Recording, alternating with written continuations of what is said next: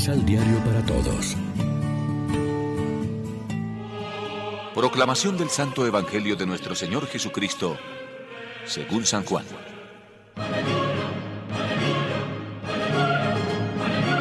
Yo les enviaré desde el Padre el Espíritu de la verdad, que procede del Padre. Este intercesor cuando venga, presentará mi defensa. Y ustedes también hablarán en mi favor, pues han estado conmigo desde el principio. De antemano les digo estas cosas para que no se acobarden. Los judíos los expulsarán de sus comunidades. Más aún, viene la hora en que cualquiera que los mate creerá estar sirviendo a Dios. Y actuarán así porque no conocen al Padre ni a mí. Pero de antemano se los advierto para que cuando llegue la hora, recuerden que se los había dicho. Lección Divina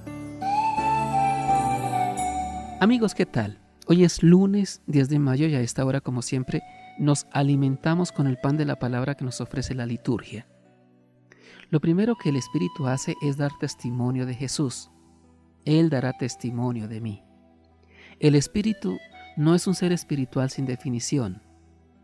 Él es el Espíritu de la verdad que viene del Padre y que será enviado por Él mismo y nos introducirá en la verdad plena.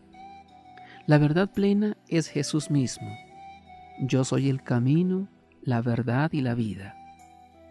Al final, del siglo I había algunos cristianos tan fascinados por la acción del Espíritu que habían dejado de mirar a Jesús. Afirmaban que ahora, después de la resurrección, no era necesario fijarse en Jesús de Nazaret, aquel que vino en la carne. Se alejaron de Jesús y se quedaron solamente con el Espíritu diciendo, anatema sea Jesús. El Evangelio de Juan toma posición y no permite separar la acción del Espíritu de la memoria de Jesús de Nazaret. Al Espíritu Santo no lo podemos aislar como una grandeza independiente separada del misterio de la encarnación. El Espíritu Santo está inseparablemente unido al Padre y a Jesús. Es el Espíritu de Jesús que el Padre nos envía, aquel mismo Espíritu que Jesús nos conquistó por su muerte y resurrección. Y nosotros, al recibir este Espíritu en el bautismo, debemos ser la prolongación de Jesús. Y ustedes también darán testimonio. No podemos olvidar que fue precisamente la víspera de su muerte cuando Jesús nos prometió el Espíritu. Fue en el momento en que Él se entregaba por los hermanos.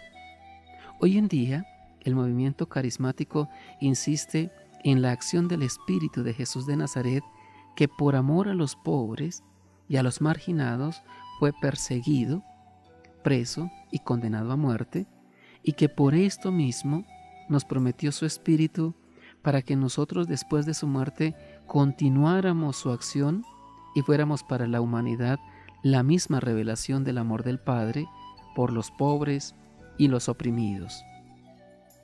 Reflexionemos. El misterio de la Trinidad está presente en las afirmaciones de Jesús no como una verdad teórica, sino como una expresión del compromiso del cristiano en la misión de Jesús. ¿Cómo vivimos este misterio central de nuestra fe? ¿De qué manera permitimos la acción del Espíritu en nuestra vida? Oremos juntos. Te damos gracias, Señor Jesús, porque pensaste en nosotros como testigos de tu nombre.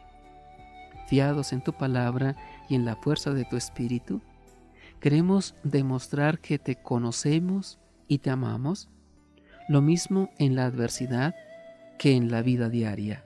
Amén. María, Reina de los Apóstoles, ruega por nosotros.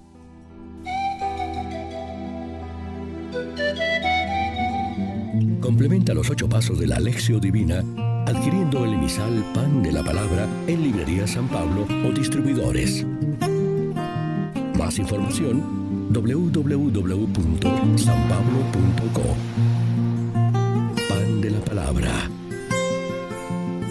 Vive la reflexión.